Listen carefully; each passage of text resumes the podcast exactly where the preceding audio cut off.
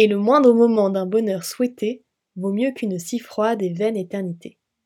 Écrivait Corneille dans Suréna en 1675. À trop vouloir rallonger nos espérances de vie et à tenir le nombre des années comme un gage de réussite, nous en oublions bien souvent de vivre. À quoi bon vivre longtemps si c'est pour vivre dans la peur de la mort? C'est la leçon de notre séquoia pour le bonsaï.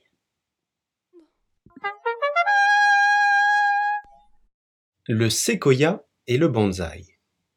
Un séquoia de bonne taille, habillé avec grâce, véritable dandy, arborait les stigmates de l'insigne bataille que lui livraient parfois de violents incendies.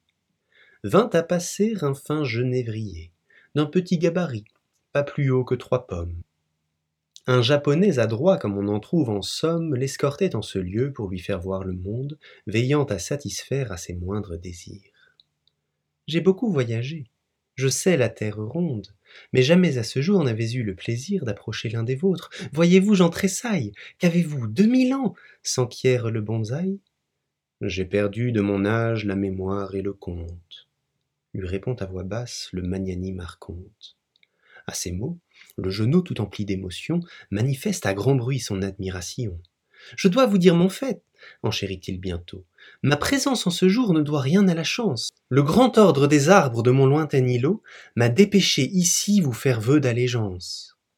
Brave petite pousse, c'est un bien long voyage que tu as entrepris pour une telle ambassade. Garde donc tes serments, ils ne sont que passades, tu peux en la matière te fier à mon âge. Votre âge, justement, indicible, éternel, motive la bravade de cette rude équipée. De ta bouche innocente ne laisse plus échapper le moindre petit mot, je deviendrai cruel.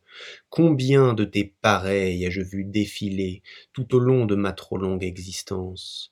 Ne comprenez-vous pas que mon éternité ne m'est source de joie mais de souffrance? Ma taille sans mesure, je la dois à l'effroi qui m'empêche de vivre, ternit tout de mes joies, mon écorce est muraille, apeuré je m'y cache, je me sais immortel, mais non point éternel. J'ai tellement plus à perdre sous les coups de la hache que si tout comme vous je pouvais embrasser la douce certitude d'un beau jour y passé. Et que me sont enfin ces heures fades sans nombre que je vis à moitié dans la peur de mon ombre. Morale. Que met l'éternité qu'incantent des deux mains ces étranges gourous dans leur col engoncé? Mon bonheur chaque jour me vient de la pensée qu'il se peut tout à fait que je sois mort demain.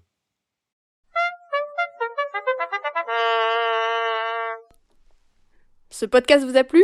Vous aimerez sûrement le livre Le monde à poil, apparaître fin 2020.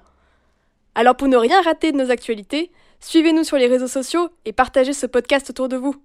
Vous nous rendrez un immense service. C'était Le monde à poil, animé par Philippe Néron Fable Damien Héron. Illustration Constance Auger.